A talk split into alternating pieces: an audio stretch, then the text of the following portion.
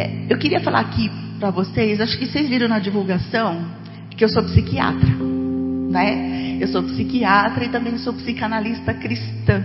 Então, só para definir para vocês, que muitas pessoas perguntam também, psiquiatra, psicólogo, psicanalista, é a mesma coisa, não é? Então, só brevemente, o psiquiatra é um médico que tem uma especialização na área de saúde mental. Então, o psiquiatra pode passar medicamento, ok? Psicólogo não medica e psicanalista também não. O psicanalista, ele trabalha o inconsciente. O psicólogo, o psicólogo tem várias formas de abordagem, então uma graduação, você faz uma faculdade. Da mesma forma que o médico faz uma faculdade, o psicólogo também faz. Todo psicólogo é psicanalista? Não, não é. Ele tem que fazer um curso à parte, né, para ele ser também psicanalista caso queira. Da mesma forma que o médico, nem todo médico psiquiatra é psicanalista. Ele tem que fazer um outro curso para abordar e ter esse conhecimento da psicanálise. E aí, falando um pouquinho de mim, o que, que acontece? Eu sou médica, especializada em saúde mental, tenho várias especializações. Outro dia eu estava conversando com uma amiga, eu falei assim, gente, eu formei faz 31 anos que eu formei. Não existia internet, não existia celular. A maioria das pessoas que eu converso me imagina um mundo sem internet. Não existia isso. Então, olha como evoluiu rápido essas coisas. A criançada, os adolescentes que nascem hoje, eles já nascem com o dedinho assim, ó, mexendo em equipamento de mídia, já sabe fazer tudo. Eu, eu tenho problema para ler manual de instrução. Eu chego com um celular em casa, dou para minha filha, ela fica meia hora com o negócio e me explica tudo. E ela não precisa ler nada. Mas é uma facilidade que eu não tenho, tá? Mas voltando aqui. A psicanálise trabalha basicamente o inconsciente. E nós em São Paulo temos lá no Instituto um curso de psicanálise cristã, que é o quê? Olha que legal. Tem pessoas que falam assim, ah, mas psicanalista é, é tarado, psicanalista não sei o quê, não fala de Deus. Então, muitas pessoas entram em contato falando, como que é assim? Vocês vão misturar Deus com psicanálise, que isso não é de Deus? Vou dizer para vocês, a gente pegou o que interessa da psicanálise, porque o Freud foi um excelente observador. Ele observou o quê? Os comportamentos. Tá? Então a gente pegou o que interessa, os devaneios dele da época. Não interessa né, ficar devaneando. Ele tinha lá os conflitos na época, tinha a cultura, a forma como tudo acontecia, o que era permitido, o que era proibido. Então ele tem uma série de teorias. Mas tem coisas que com o tempo foram se mostrando verdadeiras. E essas coisas, esse estudo do inconsciente, que tem, vou dizer para vocês, tudo na Bíblia, bate direitinho com a palavra. E isso para mim foi assim fantástico. E quanto mais eu estudo psicanálise, quanto mais eu estudo a palavra, falei, gente, Deus também é psicanalista, né? É uma coisa muito legal. E eu vou estar falando um pouquinho disso com vocês tá? Então, o psicanalista, ele pode ser tanto médico, ele pode ser um psicólogo, mas ele também não necessariamente precisa ser dessa área específica de saúde mental. É, uma pessoa, porque é um curso livre, tá? Uma pessoa que, que, sei lá, é dentista, ela pode fazer? Pode. Pode. Tem problema nenhum. Às vezes até ajuda ela a conversar com um cliente que está de repente sofrendo porque ele não consegue abrir a boca e tem medo de dentista. Tem alguma coisa no inconsciente dele, tá? E eu vou estar falando com vocês um pouquinho é, do que tipo de conflito e o que, que interfere nos relacionamentos que tem a ver com esse inconsciente que a psicanálise estuda, tá? Então, e, e a Luciana foi muito interessante porque ela trouxe esse versículo de Filipenses e é um que a gente usa muito, porque quem não anda ansioso? E a gente percebe muito que os pensamentos eles interferem.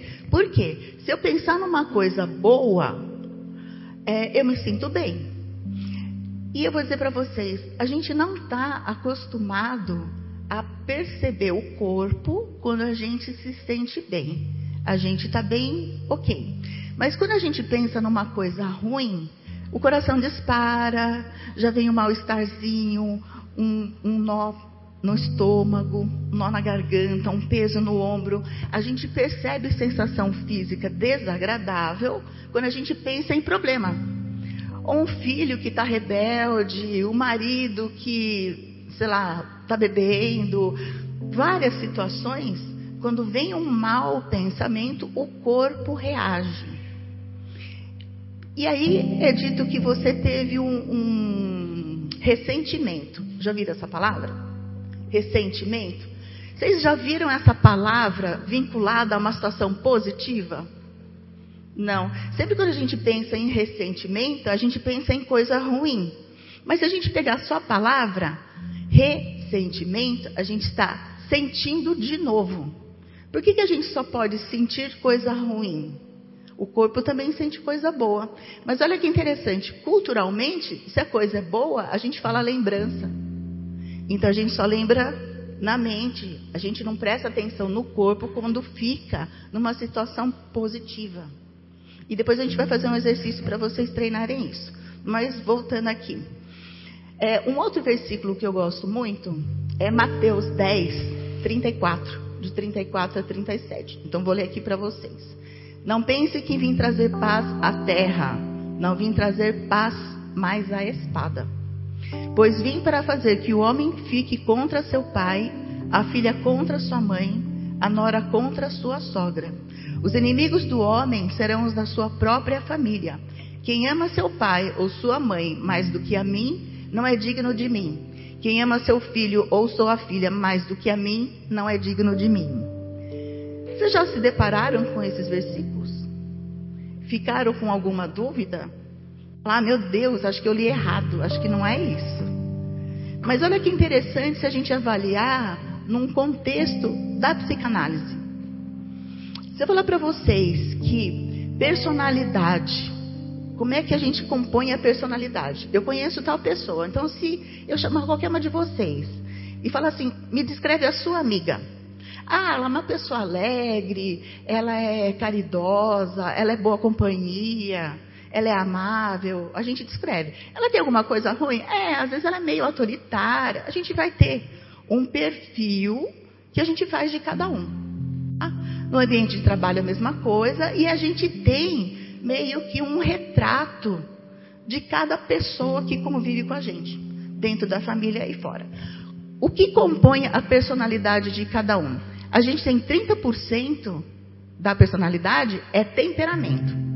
Temperamento, existe aquele que é mais lento e um temperamento mais rápido, mais agitado, vamos colocar assim. É, que a gente chama de brando ou imediatista. E os outros 70% é caráter. Caráter, ele é, é, a criança vai desenvolvendo à medida que ela tem a vivência. Então, o caráter tem a ver com a educação que cada um recebe o que cada um experimenta no seu ambiente onde foi educado. Uma coisa interessante é que a gente, o emocional funciona assim. Você pega uma criança, ela está acostumada num ambiente com alguns padrões de comportamento, tá? Esse padrão de comportamento para a criança, a criança não tem noção de certo e errado, ela está aprendendo, certo? Mas aquilo para ela é comum. Sendo comum, ela não estranha porque é comum. Depois de um tempo, esse comum vira normal. Porque parece que é assim mesmo. Quando ela cresce, isso que é normal parece que é o certo. Vocês conseguem ver essa no tempo isso? Uma coisa que é comum, depois parece que é normal, depois quando cresce é o certo. Imagina os casais, cada um com o seu certo imaginando que o que o outro está fazendo está errado. Mas na verdade não está errado. Ele simplesmente experimentou uma outra educação, um outro padrão de comportamento familiar e ele acostumou com aquilo. E lógico, ele vai observar eu fazendo alguma coisa diferente, e ele vai achar que eu estou errada.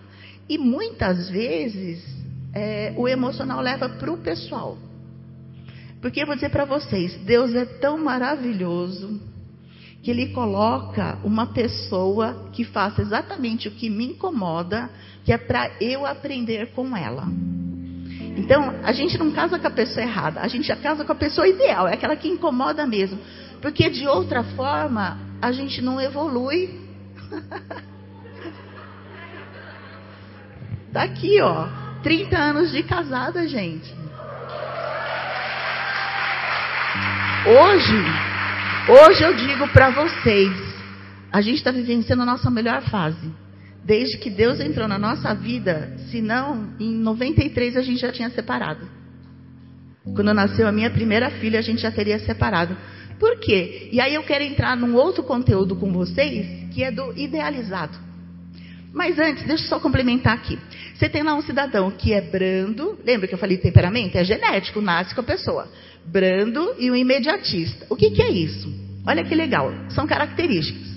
O cidadão que é brando, ele, ele é mais meticuloso, ele é mais detalhista e por conta disso ele é mais lento. Ok? A pessoa que é imediatista, ela não está muito ligada na perfeição, ela é na rapidez. Ela quer a coisa rápida. O que, que Deus faz? Olha que coisa fantástica. Ele coloca um brando com um imediatista.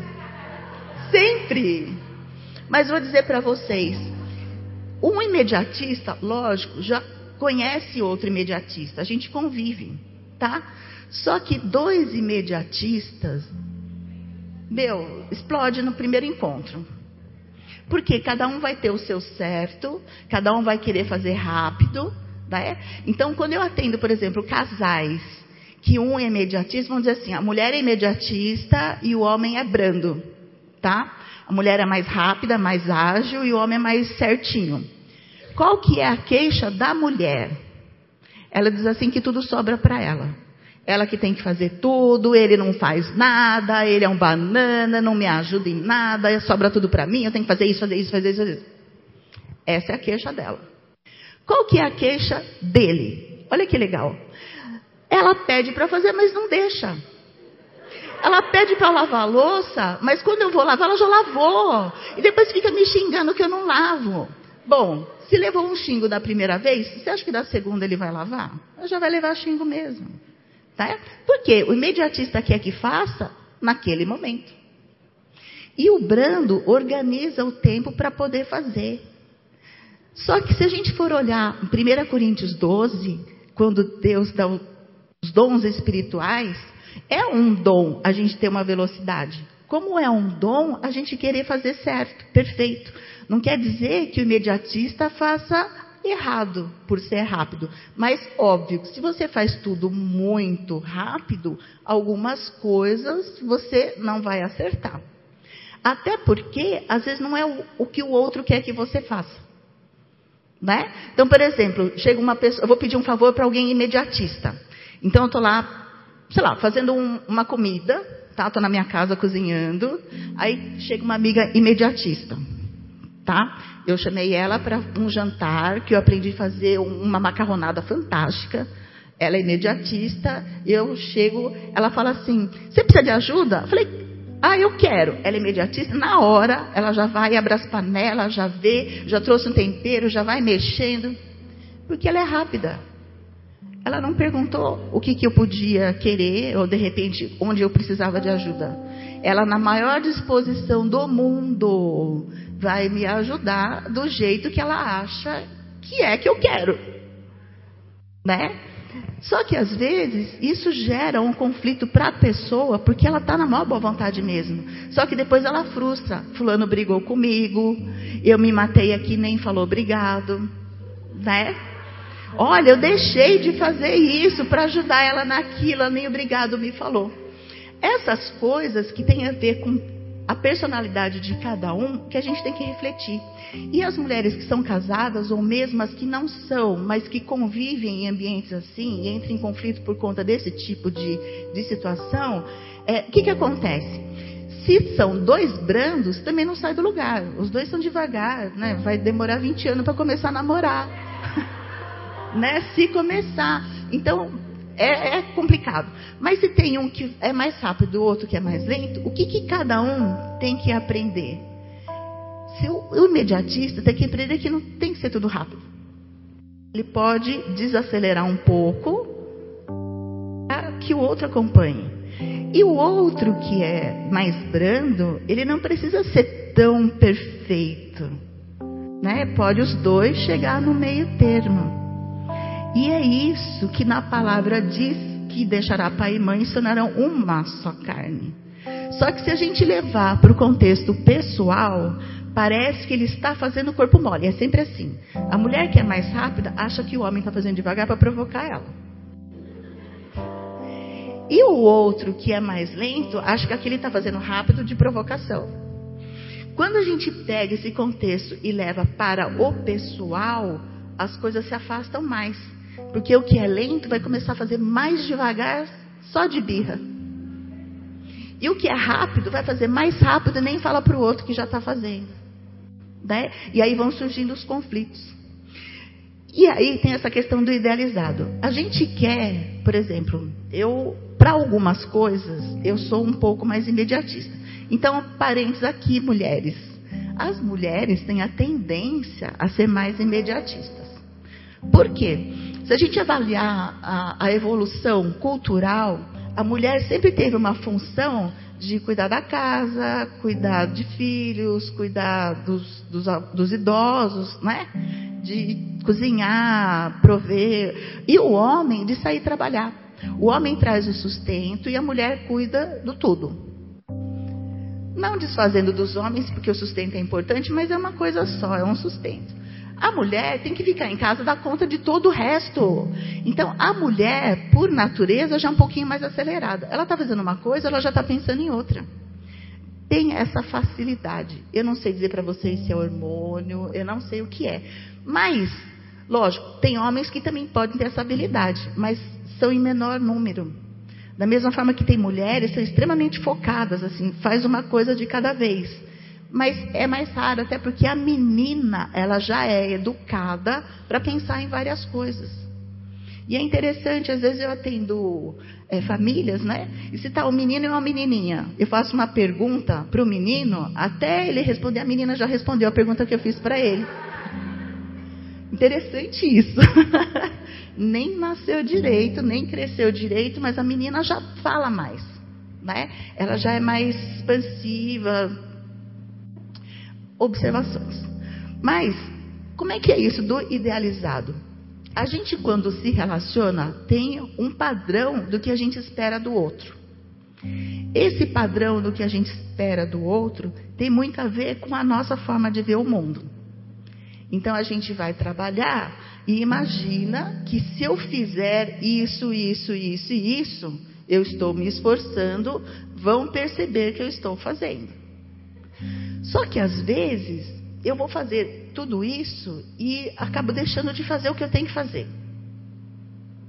Mesmo que aquilo outro seja importante, mas não é o que eu tenho que fazer. Então, é, a gente tem que fazer o que a gente tem que fazer primeiro, e depois pensar em outras coisas. Só que às vezes, um ambiente de trabalho, ele facilmente se transforma num ambiente familiar, onde os colegas de trabalho são irmãos e o chefe é o pai ou a mãe. E é aquela guerra por atenção. Né? Quando acontece isso, é problema. Por quê? Se eu estou no meu trabalho, eu tenho que usar o racional. Qual é a minha função? Minha função é esta. Vou fazer isto. Isso que esperam que eu faça. Se eu fizer perfeito, eu posso chegar depois e perguntar se precisa de mais coisa. Ok. Se eu começo a fazer porque eu quero, eu posso invadir uma área de outra pessoa e o outro não vai gostar. E aí eu vou fazer um parênteses aqui e dar um exemplo para vocês. Eu estava acompanhando uma senhora e ela fazia limpeza à noite numa empresa, tá? Então ela falou assim, o setor dela era X, lá, um lado ímpar e tinha uma outra senhora cuidando do lado par. Então tinha vários andares. Então ela tinha que limpar o andar todo do lado dela e outra senhora do outro lado. Só que ela falava assim: só que a outra é muito lenta, coitada. Ela é doente, ela não dá conta. Eu falei: e aí? Não, aí eu limpava o meu e ia limpar o dela. Aí eu falei assim para ela: ela pediu? Não, mas ela não vai dar conta. Eu preciso ajudar ela. Eu falei: mas se ela não pediu, você não vai estar tá ajudando. Ela falou: Não, mas eu, eu preciso, coitada. Ela tem um filho doente, o marido está desempregado, ela, senão ela vai perder o emprego. Então, olha que interessante. Ela estava na maior boa vontade para ajudar essa senhora. Depois de um tempo, ela chegou para mim e falou: Nossa, a mulher brigou comigo. Não quer mais falar comigo. Falei: Por quê? Porque ela está contando para todo mundo que eu quero o emprego dela. Eu falei: É, eu te falei que é o que está aparecendo. Né? Porque aquela pessoa, por mais que ela visse que estava precisando de ajuda, não pediu. E ela querendo mostrar serviço, ela tem uma intenção no fazer. Mas quem está olhando de fora, parece que ela está querendo desfazer da outra, só para dizer que ela consegue dar conta de um andar e meio e a outra nem de metade não dá conta. Então, são dois pontos de vista. E aí ela estava muito chateada. Quando eu expliquei para ela esse outro ponto de vista, ela falou assim: Meu Deus, estou fazendo errado. Eu falei: É, é. Você podia limpar melhor o seu, né? Porque pensa, você está fazendo correndo um andar e meio, daqui a pouco eles mandam a outra embora, você vai ficar com os dois andares, com os dois lados, porque você dá conta. Não quer dizer que a gente tenha que fazer corpo mole, mas a gente não pode ficar invadindo o território do outro.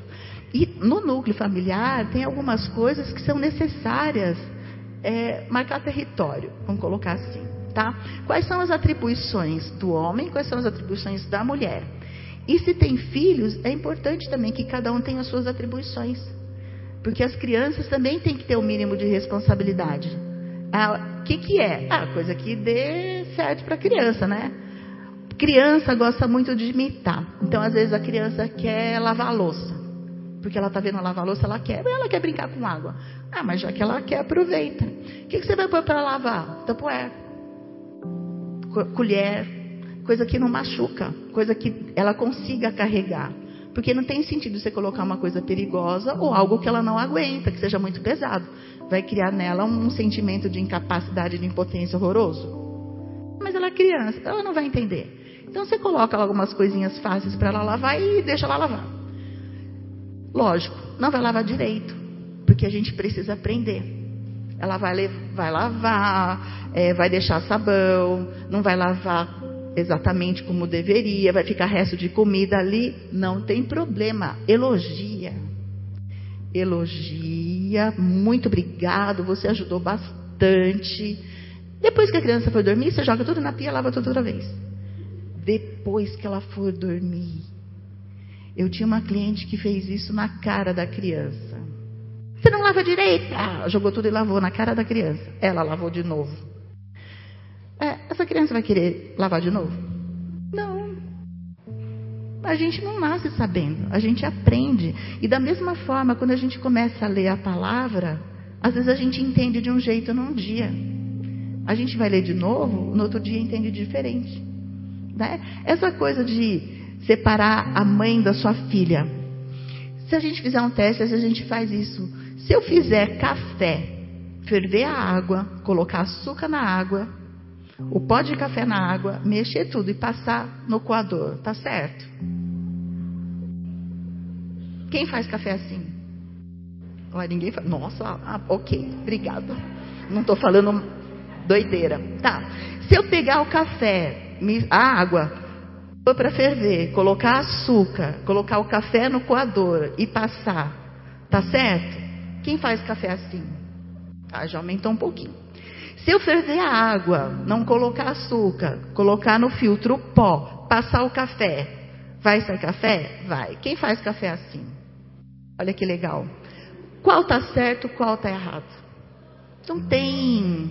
Mas olha que interessante. Às vezes a gente critica o outro porque ele faz de uma forma diferente. Só que ele não vai entender que só é diferente. Ele vai entender que está fazendo errado. Até porque, às vezes, do jeito que a gente fala, a intenção é que parece que é errado mesmo. Mas em cima disso que eu estava falando para vocês, que é uma coisa importante observar. É comum, depois fica normal, depois é o certo. Né? Tem uma historinha que eu sempre conto de uma família que a mulher faz, fez a, a, um peixe, ela cortou a cabeça do peixe e fez para o marido. Então ela sempre fazia assim, ela cortava a cabeça do peixe e fazia. Aí o marido um dia perguntou, por que, que você corta a cabeça? Ela falou, ah, não sei, aprendi com a minha mãe. Ela foi perguntar, Por quê? Na família desse homem, a mãe cozinhava com a cabeça. E deixava a cabeça para ele, porque é o que era mais gostoso. Eu vou falar para vocês, a minha mãe adora cabeça de peixe. Eu não sei o que tem ali, mas ela adora. Eu, eu não entendo, mas. Então, tem gente que gosta de cabeça do peixe. A família desse homem, a mãe fazia e deixava para ele. Então, para ele, tinha um valor afetivo essa cabeça muito grande. Porque é o que a mãe deixava. Só que a esposa cortava e jogava fora. Aí um dia ele perguntou. Estou contando uma historinha, é invenção, tá bom? Porque talvez ele não perguntasse com tanto amor e carinho. Mas ela foi perguntar para a mãe dela. E a mãe dela falou: ah, não sei, aprendi com a sua avó. A avó estava viva, foram perguntar para a avó. A avó falou assim: não, é porque no sítio não cabia no forno. Então a gente cortava a cabeça para poder. Então olha que legal. O motivo nada a ver podia estar gerando um conflito lá na frente. Porque o cara estava vendo como pessoal praticamente. Cabeça que a minha mãe guardava para mim, você está jogando fora. Como se fosse absurdo. E ela nem então tem coisas que para alguns é muito importante e o outro não tem nem ideia disso. Por isso é importante conversar e é importante não se afetar. Se o outro chega nervoso, fala assim: você está bravo? Parece que você está bravo. Não estou bravo. E aí, cuidado, porque às vezes ele não está bravo mesmo, você que está achando. Vamos dizer, já viu aquele cachorro que fez arte, aí você chega na casa, ele olha assim, já baixa a cabeça? aprontou. Né? Às vezes, a gente está com um peso na consciência, porque, sei lá, tinha um trabalho para fazer, tinha alguma coisa para entregar, está lá com alguma responsabilidade, alguma cobrança. O outro chega e, de repente, o olhar fechado dele é porque ele está com cólica. A gente acha que está olhando feio para a gente. Né? A gente interpreta os comportamentos do outro. E aí é conflito na certa. Tá? Mas, quando a gente fala assim, deixará, é, aliás, a palavra, a espada, que é a palavra de Deus, essa é a espada que Jesus trouxe. Não pense que vim trazer a paz, vim trazer a espada. A espada é a palavra. E vem é, dividindo o que era o antigo para um novo. Tá? Esse novo está na palavra. Então a gente tem que deixar a referência antiga, o caráter antigo, e ter o caráter de Cristo. Então, uma coisa muito legal, se vocês se virem numa situação de conflito, é parar, respirar e pensar assim: o que Jesus faria agora? Já experimentaram fazer isso? O que Jesus faria agora? Aí vocês vão ver que dá uma serenada. Parece que ele vem e te abraça assim. O que, que ele faria? Bom, ele não ia xingar, porque Jesus nunca viu ele xingando ninguém. Ele não ia brigar, ele não ia falar alto, talvez ele se calasse. Ah, às vezes ficar quieto é uma boa. É uma boa opção. Porque olha que interessante. A gente tem no inconsciente é, 85 a 95% do nosso dia a dia. Na consciência, a gente tem de 5 a 15%. Então, a pessoa que é mais consciente, ela tem no máximo 15%. Fala, nossa, não acredito. Não, não pode ser. Eu tenho consciência do que eu faço. Mas olha que interessante. É, ninguém aqui agora que está me ouvindo está pensando em respirar. Ou está mandando ordem para o coração bater. Ou está pensando no intestino funcionar, no rim. A gente tem uma vida paralela que funciona sozinho, independente da nossa vontade. Tá? O mecanismo de defesa emocional está nesse inconsciente. Porque esse mecanismo de defesa, ele é importante para a manutenção da vida. Então, qualquer coisa que pareça ameaçadora, ou que vai colocar a minha estabilidade à prova, eu vou reagir. Tá? Esse é mecanismo de defesa e é inconsciente. Então, para vocês terem ideia, são três reações básicas de defesa: luta, fuga e congelamento. Que é isso? Bom, luta, dá para saber o que é, né? Uma pessoa que se sinta ameaçada por qualquer coisa, por exemplo, o meu normal é isso, o outro tem outro normal, está ameaçando o meu normal. eu posso ficar agressiva. Isso é a posição de luta. Eu tenho que eliminar aquele que está colocando o meu normal em xeque. Luta, fuga. Fuga é o quê? Evitar situações. Então, às vezes a pessoa não quer um conflito, ela pode ficar em casa, ela pode não querer mais trabalhar, ela pode perder a vontade de fazer as coisas. Ah, tem aquela pessoa, ah, nossa, não aguento mais ver a cara dela, está me incomodando demais. O que, que ela te fez? Ah, não sei, não gosto dela. Alguma coisa dela ameaça a sua estabilidade. Mas olha que interessante. Se 85 ou 95% está no inconsciente, eu sei disso? Não, não sei. Como é que eu faço então? Terapia ajuda. De repente, se essa situação de apatia, de perda de vontade está muito intensa ou a agressividade está muito alta, às vezes é necessário medicamento, até para poder fazer terapia. Mas é importante buscar ajuda se a coisa está nesse nível. Se não, é só parar para observar. Então, vou dar um exemplo para vocês que aconteceu essa semana. Eu sempre falo que Deus, ele capacita a gente no dia a dia. A gente só tem que ter olhos para ver. Então eu estava aqui. Eu sempre faço as aulas com transparência, slide. Aí põe desenho, foto, aí dá tempo de eu pensar tal. Eu falei assim, não, mas sério, gente, eu sentei umas três, quatro vezes na frente do computador, não saía nada. Não saía nada. E eu me cobrando, eu preciso fazer essa aula, eu preciso fazer essa aula, eu preciso fazer essa aula. Aí o Pedro ontem, de manhã, ele me fez uma pergunta com maior amor e carinho. Tipo assim, minha filha estava em casa, a gente ouvia o barulho dela, né? No chuveiro. E depois parou, tal, eu tinha saído, voltei e falei, ah, a Kaori tá aí. E depois do banho ele olhou para, aliás, depois que eu tomei banho, saí do banho, ele falou assim para mim: "A Kaori já saiu?" Mas ele falou isso com um sorriso. Eu olhei para ele assim com a maior irritação, falei, acabei de sair do banho, como é que eu vou saber? Só que eu tinha saído do quarto antes. Ele não. Ele tomou banho, continuou no quarto, estava se trocando, e eu entrei no banho e saí. Ele perguntou para mim: a Kaori já saiu? Na hora eu dei uma resposta atravessada. Aí ele falou assim para mim: você reflete nisso, porque você está agressiva. Gente, eu sou, eu sou de carne e osso, né? Ele falou assim: você está agressiva. Aí na hora eu parei e falei: nossa. Eu fui refletir. Falei, gente, eu estava me cobrando porque eu tinha que fazer a aula. Num modelo que eu achava que tinha que ser. Só que eu falo. Eu falo, falo, falo, falo. Ele dá aula com um slide. Ele gosta de slide. E aí eu lembrei de uma coisa quando a gente começou a dar aula. Gente, eu sou apaixonada por esse homem e pela aula dele.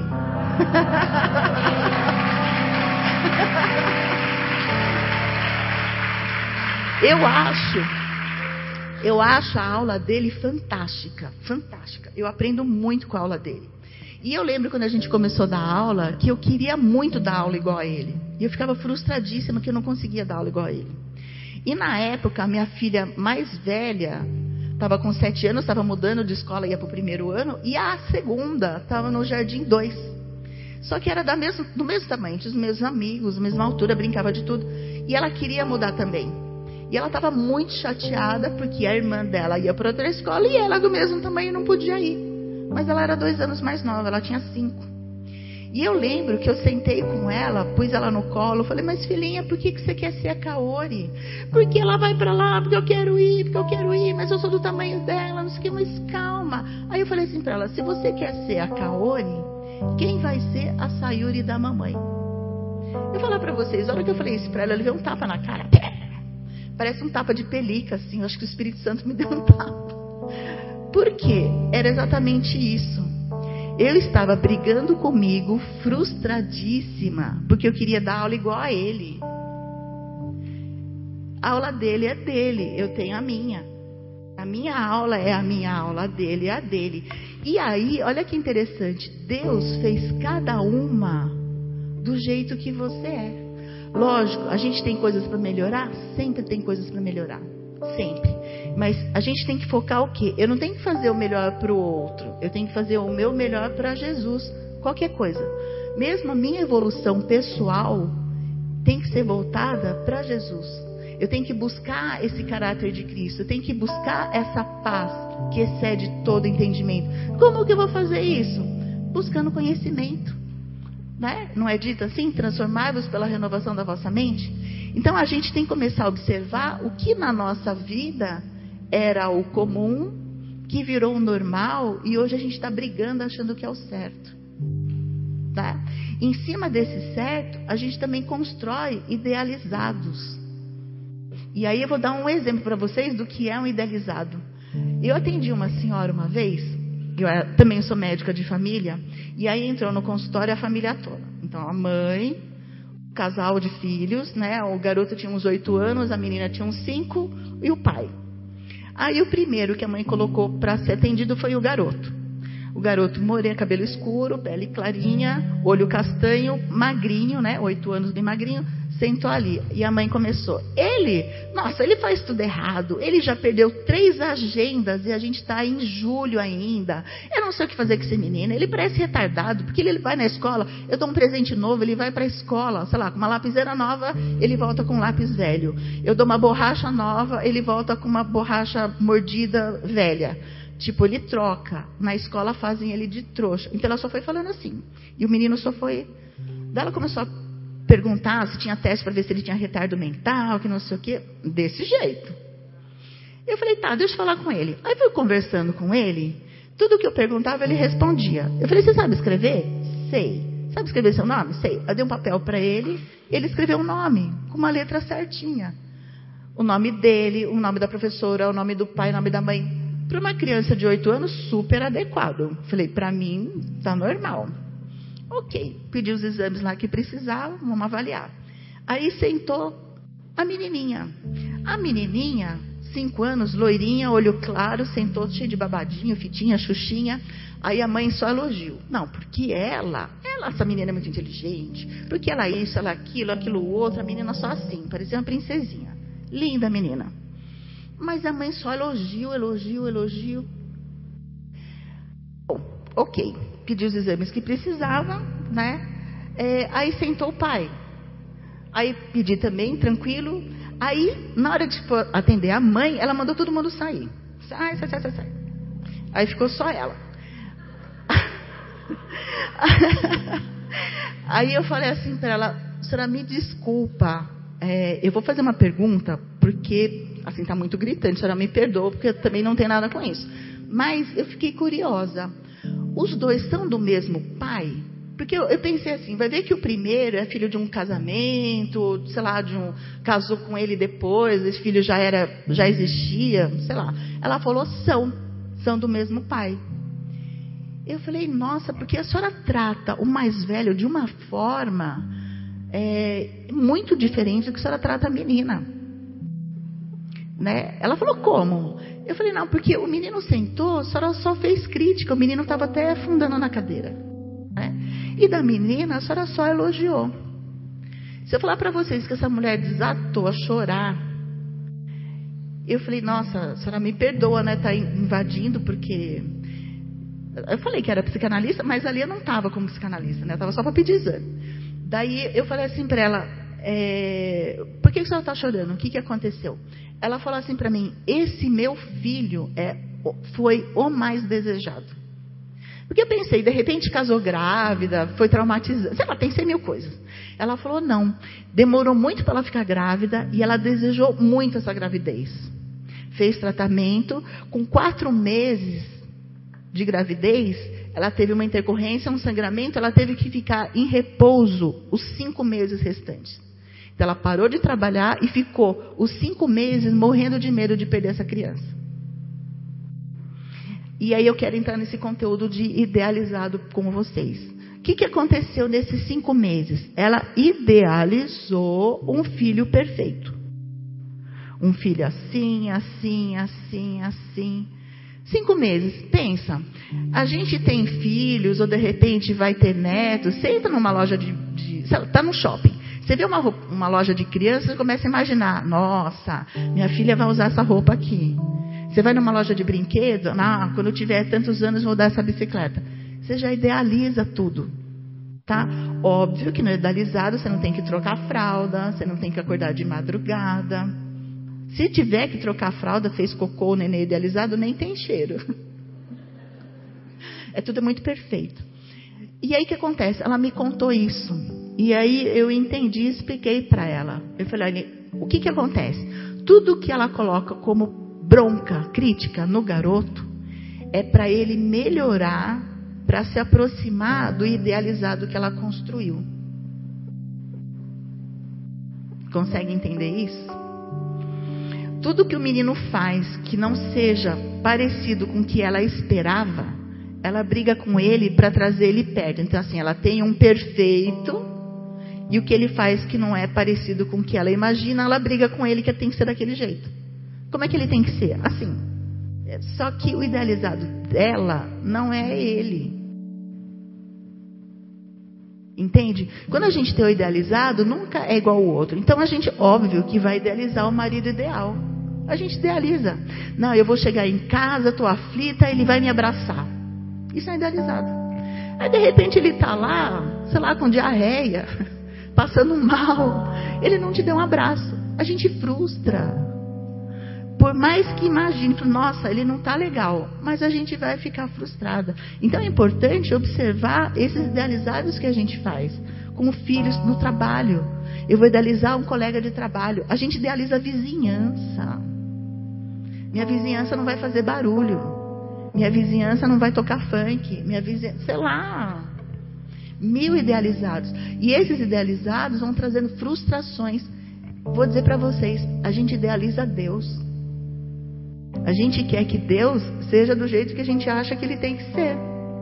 Isso é o nosso idealizado. Só que quando a gente faz isso, a gente não presta atenção no como ele é, no como ele é bom, do como ele faz as coisas pra gente. Porque parece que ele não faz nada, porque nada do que eu quero ele faz. Mas se você foca nisso, você está perdendo a oportunidade de ver de verdade o que ele está fazendo. Então, às vezes, eu atendo mulheres, assim, ponto de separação. É, o que, que seu marido tem que te incomoda? Ah, ele é assim, assim, assim, assim, assim. Você fala um monte de defeito. Pô, poxa, mas se só tem coisa ruim, alguma coisa boa ele tinha, porque você casou com ele. O que, que te fez casar com ele? Ah, ele tinha isso, isso e isso. Ele perdeu isso? Ah, não, não perdeu. O que era ele continua sendo ele. Mas as outras coisas que ela idealizou que ele faria ou que ele mudaria depois que casa, é, não mudou.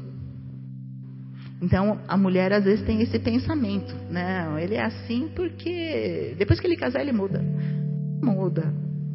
Não é como é, pode sim, lógico, mudar desde que queira. Ninguém vai mudar porque o outro quer.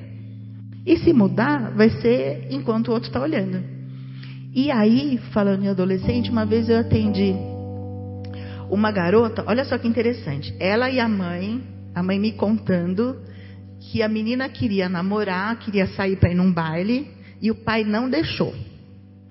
E aí, para a menina que já tinha um problema, já tinha dado um, um aí, a mãe ficou com medo, ela tem alguma doença, o que, que a mãe fez? Deixou a menina ir escondida do pai. Olha que perigo.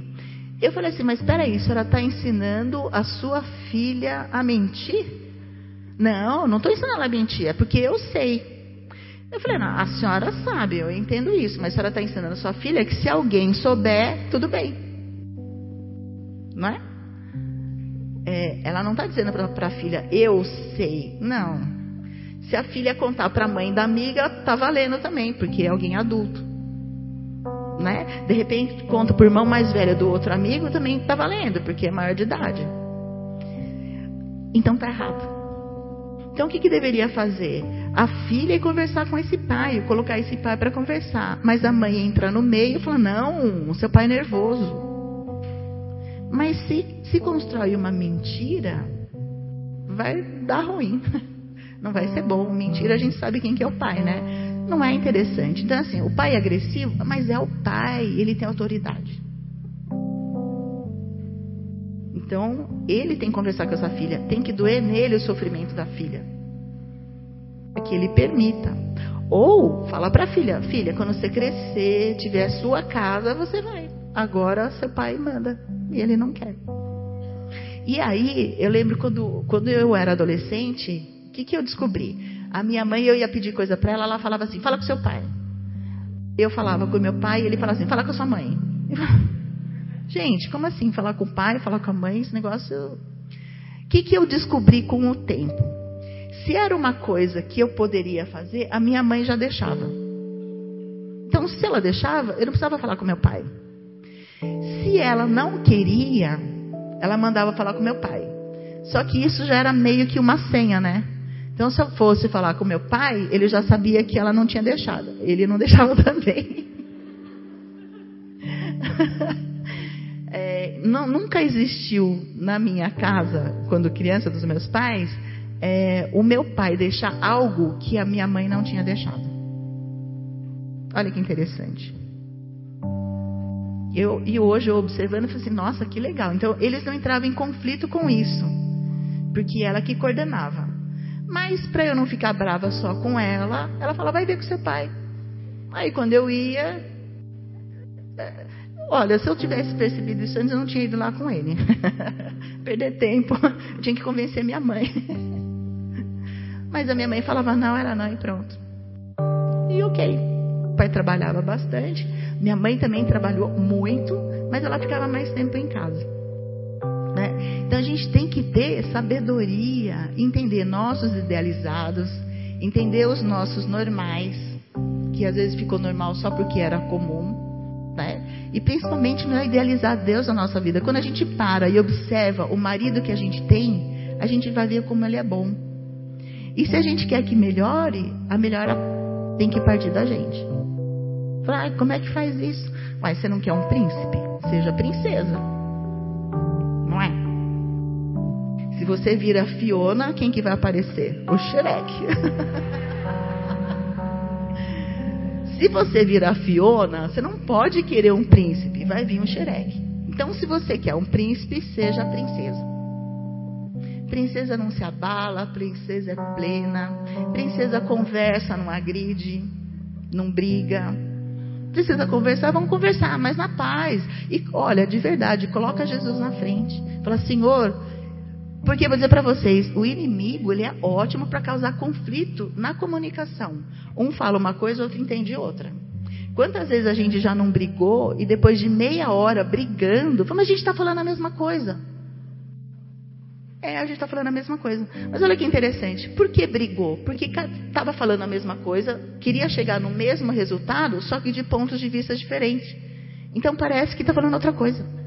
E depois de um tempo brigando, brigando, brigando, falando, mas a gente está falando a mesma coisa. Falei, é, nossa, perda de tempo ficar brigando. Né? Então, é importante estar tá refletindo nisso. Quanto tempo eu tenho? Ah, meu Deus! Não fala assim, não. Então, pera. Sério isso? Ai, meu Deus, não fala assim, não. Eu começo a falar, às vezes eu não paro, engato uma quinta assim,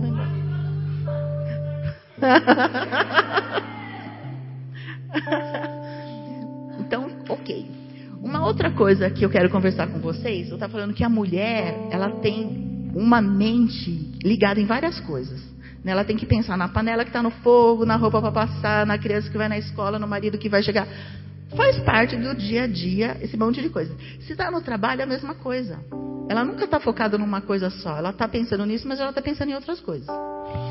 Uma coisa legal é a gente entender funções. Isso é interessante. Por quê?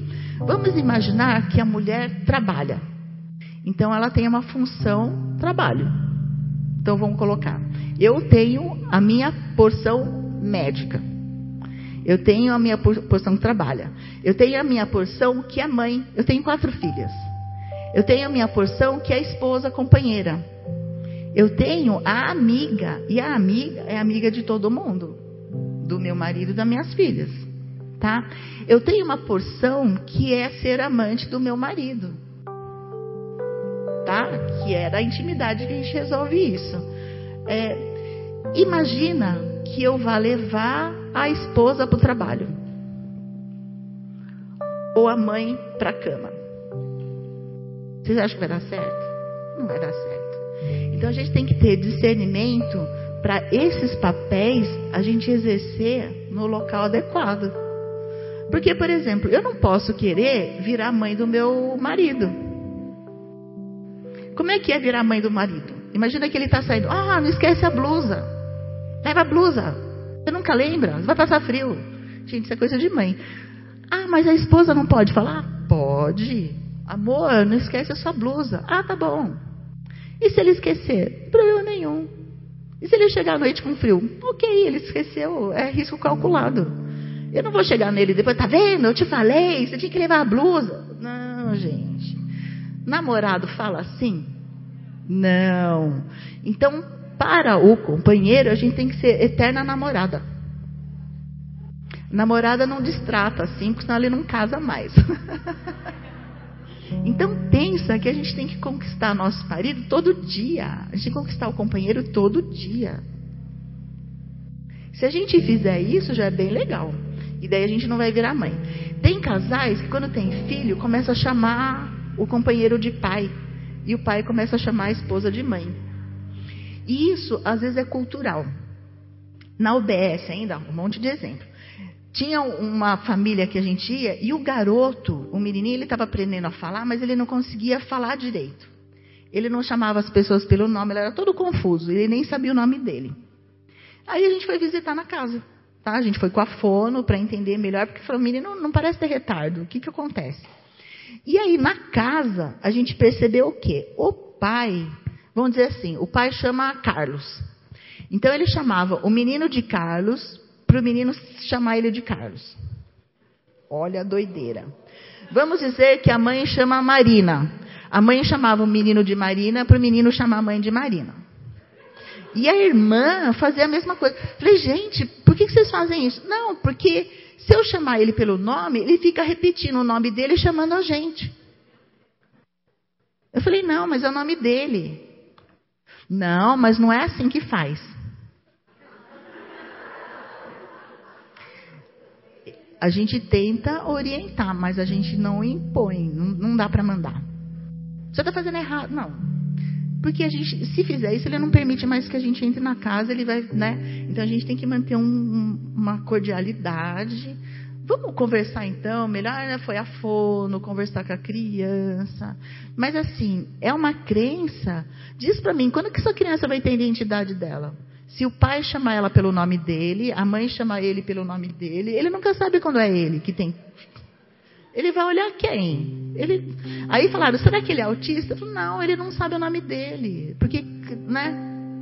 Chamava pelo nome dele e não sabia quem era. Né? Então parece uma coisa boba, mas estava criando a maior confusão na cabecinha dessa criança. É, e a gente sempre tem uma crença que depois de tanto tempo junto, o outro me conhece. Não, ele sabe que eu não gosto disso. Como que ele sabe? Não, porque eu faço careta. ele nem está olhando sua careta. E uma coisa legal, eu tenho uma, uma vivência que é de massagem para casais, para duplas, então às vezes tinha até massoterapeutas fazendo. Mas porque no toque a gente tem conteúdos emocionais. E olha que interessante, se vocês já foram fazer massagem, teatro, massagista, eles perguntam assim: você gosta de um toque mais leve ou um toque mais pesado? Já foram fazer massagem? Ele sempre pergunta por quê? Tem pessoas que gostam de um toque mais leve. Tem pessoas que gostam um toque mais pesado. O que, que é legal? Quem gosta de um toque pesado, quando vai fazer massagem, vocês acham que ela vai fazer leve? Não, ela vai fazer pesado. E quem gosta de um toque mais leve, quando vai fazer, vai machucar o outro? Não, ela vai fazer leve. E aí volta aqui no casal. Em geral, um gosta mais leve e o outro gosta mais pesado. Então, de repente, está lá o marido com uma dor nas costas. Ele fala assim: amor, faz uma massagem aqui. A mulher vai lá com toda a delicadeza, porque mulher também não tem tanta força, né? Vai com a delicadeza. Não, não é para fazer cosca, é massagem aqui, ó. Ele já começa a se irritar, que parece estar tá fazendo cosca, está incomodando. E o contrário, se a mulher está cansada, ela pede para o marido fazer uma mensagem, ela, ela, quer carinho. Só que ele vai com a mãozona dele. Aí ela grita. Não, primeiro, antes de gritar, ela faz careta. Só que ele tá lá, ele não tá vendo a careta dela. Não, eu tô fazendo assim, ele tá vendo. Não, ele não tá vendo. Não, mas ele aperta, eu faço assim. Ele não tá vendo. Você tem que falar. Então é importante a fala. Porque às vezes a gente se incomoda com algumas coisas, mas a gente não para para prestar atenção exatamente o que, que incomodou. É o lugar que ele está encostando. Ó, ele mexeu esse músculo aqui. Ah, esse músculo está doendo. Tá. Se ele entende que quando faz massagem, ali onde doeu é o que tem que fazer, ele vai fazer mais força ali. Se vocês forem fazer massagem, o, o massa, massoterapeuta, ele tem isso. Onde está doendo é porque está tenso. É ali que tem que fazer massagem. Ele vai com mais força. Só que se a mulher quer carinho, ela não quer exatamente um massoterapeuta, ela quer o marido dela fazendo carinho. Então tem que falar, amor, eu quero carinho. mais leve. Tem que falar. E quando quer mais pesado, também falar porque o outro não é obrigado a saber. Isso é muito individual. E nessas dinâmicas de massagem que eu fazia com esse conteúdo da psicanálise, era muito interessante. Porque um. E é interessante como quem gosta de um toque mais pesado, o mais leve irrita muito. Incomoda. Parece que está fazendo cosquinha, mas dá uma, uma irritação, porque parece que não quer fazer. Dá a impressão que o outro não quer fazer. Então, esse toque mais leve para quem gosta mais pesado dá uma sensação de rejeição muito grande. Olha que interessante. Então é importante falar, falar, olha, eu não gosto assim não. Você pode fazer mais pesado ou mais leve, põe menos força. O outro que se dispôs a fazer massagem, ele vai ouvir. Se você não falar com raiva, porque às vezes a gente não fala, acha que ele vai entender. Não, ele vai entender. Não, ele está casado comigo há 30 anos, como ele não sabe disso, ele não sabe disso. Ele não sabe disso. Até porque a mulher, é, pensa, a mulher cicla com hormônios. Sabia que nós mulheres temos uma inteligência hormonal? Já ouviram falar disso? Quem já ouviu falar? Quem não ouviu? Quem não ouviu falar, levanta a mão. Ah, então acho que eu vou falar um pouquinho disso. Olha só que interessante. O que, que é essa inteligência hormonal? A mulher menstrua, certo? Ok é, estrógeno e progesterona. Vocês sabiam que neurônio tem receptor de estrógeno? Isso quer dizer o quê? Dependendo da fase do ciclo hormonal, e por isso interfere tanto no humor. Então, tem uma fase do ciclo menstrual que a mulher está mais disponível, ela está mais alegre, ela se incomoda menos, ela está mais receptiva. Ela gosta de sair, de passear, contar piada. E tem uma outra fase do ciclo menstrual, depois que ela, que ela ovulou, na segunda fase, antes da menstruação, que a mulher ela fica mais é, sentimental. Ela chora mais fácil, ela se irrita mais fácil, ela está mais instável emocionalmente. Vou dizer para vocês, como as mulheres não têm ideia disso, elas não se entendem. Por que, que uma coisa num dia ela gosta e no dia seguinte ela não gosta? Se ela não parar para prestar atenção, ela vai achar que é o outro que está irritando ela. Mas se ela parar para prestar atenção qual a fase do ciclo menstrual que ela está, ela vai perceber que nessa fase ela está mais irritadiça e nessa fase ela está mais tranquila. Muito pouca coisa vai incomodar ela. Isso é legal pra, e assim, Lógico, não são todas as mulheres que se incomodam no mesmo nível, tá? Tem mulheres que são extremamente sensíveis a isso. Tem mulheres que na fase pré-menstrual ou durante a menstruação quase que alucina mesmo. A gente chama isso de disforia. A minha filha mais velha, ela tem isso. Então, assim, ela é muito intensa. Então, na fase menstrual, ela, ela tem pensamento. Quando ela entrou na faculdade, ela achava que ia morrer. Então ela chegou um dia chorando: Eu vou morrer, eu vou morrer no trote. Como assim? Porque eu não vou aceitar o trote, eles vão querer me impor mais coisa, eu vou morrer. Nossa, como assim? Aí a gente perguntou para ela: Você tá TPM? Eu tô. Fala. Tipo, ah, só que, ó, não façam isso. Não pensem assim, tem como ajudar, tem medicamentos para dar uma controlada nisso, porque é uma hipersensibilidade ao hormônio. E você não precisa passar por isso, porque é um sofrimento muito grande. Lógico, ela estava na TPM, mas ela estava fantasiando que ia morrer e estava sentindo que ia morrer. Isso é uma sensação horrorosa. Se ela vai num trote, se ela, ela nem tinha entrado na faculdade, mas ela estava imaginando que se entrasse, ela ia morrer no trote. Uma outra situação, a gente tinha comprado o celular para as meninas e aí elas compraram a capinha que elas queriam. Aí eu estava em casa conversando com a minha terceira que tinha comprado uma capinha de silicone. Então ela estava me contando, não, porque ela é maleável, aí se cair no chão, é, não vai ter tanto impacto, ajuda a proteger, que não sei o que, não sei o que. E a mais velha chegou e ela tinha comprado uma capinha de acrílico. O acrílico é mais caro, ele não envolve o celular, né, ele não dá voltinha e ele é mais resistente. Ele é mais bonito tal. Quando ela entrou em casa e ficou vendo a terceira me falar dos benefícios do silicone, da capinha de silicone, que ainda, por, acima de tudo, ela pagou mais barato, nossa, a outra deu um chilique, e eu faço tudo errado mesmo, e saiu correndo. Eu falei, nossa, gente, foi só uma capinha de celular. Daí eu fui lá perguntar para ela, filhinha, o que, que aconteceu? Você tá bem? Eu faço tudo errado, eu não faço nada certo. Então ela foi para uma fantasia de tudo que ela faz errado. Ela estava fingindo? Não, ela estava num sofrimento muito grande. Porque a mente começa a alucinar, né? Em cima daquela situação, ela começou a imaginar que então a outra é muito melhor que ela. Então, às vezes, os hormônios fazem a gente alucinar né?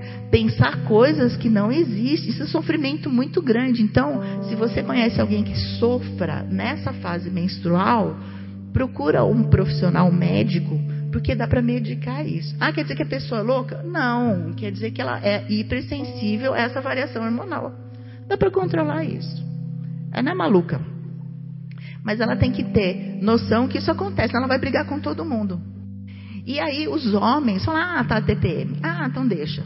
Só que daí o que, que acontece? Se os homens começam a ter esse padrão de comportamento, a mulher se sente abandonada, rejeitada.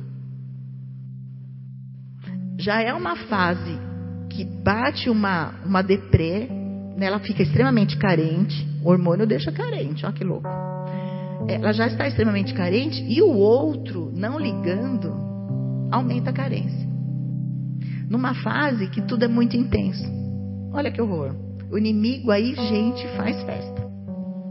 Aí começa a achar que Deus não ama mais, que tudo que eu faço está errado mesmo. E tudo acaba voltando, às vezes, porque eu mereço, porque eu pequei, porque eu não fiz isso, porque eu não faço aquilo, porque eu não faço aquilo outro. Aí vai. Se esses pensamentos vão ficando recorrentes, a pessoa vai entrando no sofrimento cada vez maior. É uma bola de neve. No mau sentido. Né? É uma bola de neve que só vai aumentando, aumentando, aumentando. E aí? Como é que faz isso? Com pensamentos, e o inimigo usa exatamente esses pensamentos. E a gente volta onde a Luciana colocou. Filipenses 4, 6. Não andei ansiosos. Então a gente tem que parar e prestar atenção que tipo de pensamento a gente está. Quem tem essa alteração, é legal até colocar lembrete no celular. Gente, hoje eu estou mais sensível. Avisa a família: olha, hoje eu não estou legal, tá? Então, se a pessoa manda mensagem, às vezes é aquele tipo de abrir uma mensagem, chorar, ficar chorando, porque fica mais emotivo. Né? Ou às vezes o outro manda mensagem, fala: não quero ver. Avisa, olha, eu não estou, sei lá, estou numa fase de abandono de WhatsApp, então não vou responder mensagens. Três dias sem responder mensagem, ok. O outro não vai entender que é pessoal. Porque às vezes o outro está lá esperando, ela viu a mensagem. Ela viu. Desliga o celular, gente. Porque eu viu, viu e me, me deixou aqui no ar. Não está respondendo. Essa fantasia de rejeição é muito grande. E eu vou dizer para vocês, faz parte, é inerente ao ser humano. A rejeição. Por quê? Quem nunca se sentiu rejeitado? Fala assim, ah, mas a gente guarda a rede neural desde do intraútero. E eu vou dizer para vocês, por mais desejado que vocês tenham sido, lógico, Deus já tinha todo um plano para cada um. Mas pensando em rede neural, intraútero, por mais planejado que seja a gravidez, no momento que a mulher fica grávida, ela leva um susto. Ali já marcou uma rede. A mulher está casada, ela não está ali, não, vou ficar grávida, pensando em nada. Não, ela está trabalhando, ela está fazendo as coisas dela, está desenvolvendo projetos, né? No trabalho tem metas, tem uma série de coisas. Está pensando na vida e também planejando um filho. Só que na hora que fica grávida de verdade, tem que mudar todo esse plano. Bate uma insegurança. Essa insegurança que bate, fala, ah, e agora? Como que eu vou fazer isso? Para o bebê é uma rejeição. Então, assim, flashes de rejeição, ou aquele dia que está vomitando até a alma, fala, meu Deus, estou vomitando demais. A criança vai sentir a rejeição. Faz parte? Faz. Todo. Todo mundo sentiu rejeitado ou naquele dia que deu um colo pro irmãozinho. Tem uma, uma senhora que eu acompanho, ela tem uma fantasia de que eu sou feia, sou feia, sou feia, sou feia. Aí um dia eu cheguei para ela e falei, mas já falaram que você. Porque ela não é. Eu, eu brinco com ela, falo, você não é meu tipo. Mas você não é nada absurdo. você não é um ET, né? Por que tanto que é feia? E ela tem, uma, ela tem dificuldade de relacionamento por conta dessa crença de sou feia. No processo da terapia cristã, ela voltou no momento, com cinco anos de idade, que a irmãzinha dela tinha nascido. E ela lembrou que várias pessoas foram visitar a família e levar presente para a irmãzinha. Todo mundo entrava no quarto e saía assim: como ela é linda, como ela é linda, como ela é linda. Criança conclui também. E que ela concluiu isso virou uma crença na cabecinha dela. A minha irmã é linda. Para mim não falaram nada, então eu sou. Isso virou uma verdade na mente dela. Então a criança conclui coisas onde ninguém disse. Aí às vezes a criança olha um outro lá, fala: Olha, Fulano foi abençoado por Deus, olha como Deus ama. Ela olha, eu não tenho aquilo, então Deus não me ama. Ela pode concluir isso. Porque se ele me amasse, ele ia me dar a mesma coisa que o outro tem. Eu não tenho a mesma coisa, então ele não me ama.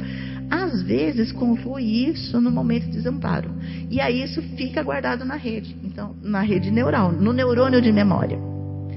E às vezes essa memória fica perturbando, faz com que sinta não amada. É, então, é uma batalha? É. O Espírito Santo pode mover isso? Com certeza. Mas a gente tem que ter o nosso esforço. Agindo acreditando no amor de Deus que é infinito. Se a gente passar numa fantasia e qualquer coisa, é assim, ó. Uma vez eu vi uma palestra e a pessoa falou assim: definição de verdade é aquilo que eu escolho acreditar.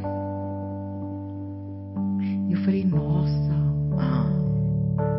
se verdade é o que eu escolho acreditar, e, e, e observa mesmo, pessoas às vezes falando umas coisas, nossa, essa pessoa acredita nisso, que louco. Ah, mas é o que ela escolheu acreditar. Para ela é a verdade dela. Nós sabemos que Jesus é caminho, verdade e vida. Mas tem gente que nem acredita em Jesus. Escolheu acreditar na verdade dele. Então cada um tem a sua. A gente não tem que discutir, não tem que julgar, não tem que criticar. Porque se a gente adquirir uma postura crítica, a gente afasta esse irmão que não conhece Jesus do próprio Jesus. Porque Jesus não é crítico. Jesus não julga. Né? Deus é bondoso, é misericordioso, ele não julga, ele não critica. Não sai palavras ruins da boca de Deus. Só palavras de bênção. Então a gente, se quer ser discípulo espalhar a luz, como é dito, vai e pregar o evangelho. Mas eu não entendo pregar o evangelho e bater a Bíblia na cabeça das pessoas porque nem todo mundo entende. Mas a gente tem que ter essas palavras e transformar cada um a sua própria vida. Então, se eu transformo a minha vida, eu sou luz, nossa, isso pode ocorrer uma transformação. E aí, eu vou contar uma coisa para vocês que para mim foi fantástico esse ano, porque a minha filha, até a minha caçula, até uns 3, 4 anos atrás, ela dizia que não acreditava em Deus. E a gente já estava trabalhando no reino de Deus há um tempo. E ela falou: não acredito em Deus. As outras três já tinham batizado. E ela falou: não acredito. Ah, tá. Aí o, o Pedro falou assim para ela: tá, enquanto você tem esse Deus aqui pagando suas contas, você não precisa acreditar em outro mesmo. Né? Mas, ok, cada um no seu tempo, porque quando a gente tinha a idade dela, também a gente não era cristão. Quer dizer, era cristão católico, mas não era evangélico. Tinha outra, outra concepção. Ok, deixamos ela. E continuamos normal, sem julgar, sem criticar. Filha, a gente vai na igreja, quer ir? Às vezes ela ia, até para fazer companhia. Mas não ia. Ok. E aí, é, a gente tem uma vivência que chama Renovar. E esse ano ela fez, um, deu um testemunho, porque tem um momento lá que a gente faz isso, e ela falou, isso eu não sabia, eu fiquei assim emocionadíssima. Ela falou assim que a conversão dela é recente, então ela se batizou no começo do ano. Né? Ela pediu o final do ano passado para ser batizada, no começo do ano ela, ela batizou. É, e aí ela estava contando como que foi isso. Ela falou assim: ó, meus pais nunca me obrigaram a nada. Às vezes até ia na igreja com eles porque eles convidavam. Falava, ah, deve ser legal. Mas aí ela, ela começou a se sentir angustiada na faculdade, porque ela não estava gostando do que ela estava fazendo. Então bateu uma angústia aí. E ela via é, eu, Pedro, as irmãs indo para a igreja e feliz, trabalhando feliz, fazendo as coisas bem. Ela fala, eu via eles voltando para casa feliz e todo mundo rindo, se divertindo. Eu queria essa felicidade também. E aí ela resolveu aceitar. Eu falei, nossa, que legal. Espírito Santo faz mesmo. e aí ela pediu para batizar. E logo que ela batizou, no começo do ano, quando entrou essa, esse isolamento, não sei o quê, onde, e aí ela parou a faculdade, porque ela estava morando perto da USP, e a gente mora na Vila Mariana. Quando parou de ter aula presencial, ela voltou e ficou com a gente, para não ficar sozinha lá na casa. E lá com a gente, que estava tendo aula online, é, um dia a gente chegou em casa e sempre que a gente chegava, ela tinha feito a janta, preparado alguma coisa. E naquele dia a gente chegou mais cedo e ela estava no computador, lá conversando com um monte de gente e tal. Isso em maio, junho, julho. E aí ela terminou, falou: ah, Nossa, nossa filhinha, o que você estava fazendo? Estava conversando aí, é um grupo? Ela falou: É, de estudo bíblico. Eu falei: Nossa, tem grupo de estudo bíblico essa hora? É, onde? Na internet. Falei: Nossa, que legal, você descobriu um grupo de estudo bíblico na internet? Ela falou: Não, montei. Olha só que coisa linda. Ela montou com os amiguinhos dela um grupo de estudo bíblico. Gente, ela está estudando e tá, gente, ela virou uma pastorzinha agora em casa, porque é versículo para cá e ela fa... ela tá outra pessoa.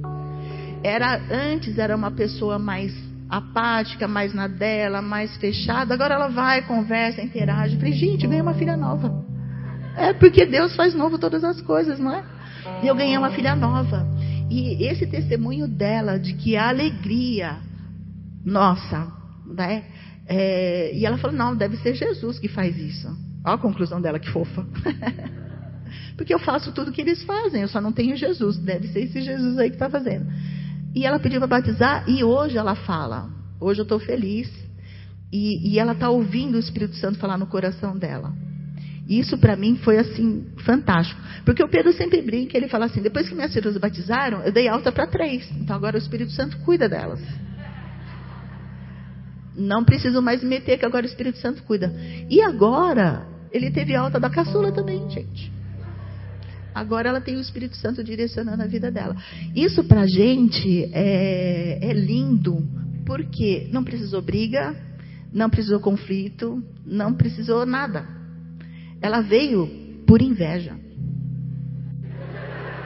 Olha que legal. Uma inveja boa, uma inveja santa. Por quê? Ela ficou vendo o povo feliz, eu também quero. Então, se a gente quer espalhar o evangelho, a gente tem que ser cada dia mais feliz, com Jesus no coração. Né? Porque o outro vai ver essa felicidade e vai querer saber o que, que você faz. Nada. Normal. Por que, que você vê a vida diferente? Por que, que você encara as coisas dessa forma? Aí você tem oportunidade de falar. Porque tem tudo no Evangelho. Tudo. A gente só tem que aprender em que momentos, é, qual versículo usar. Porque Gente, é um curso de psicanálise na palavra. É muito legal isso. Tá bom? Acho que tá bom, Lu.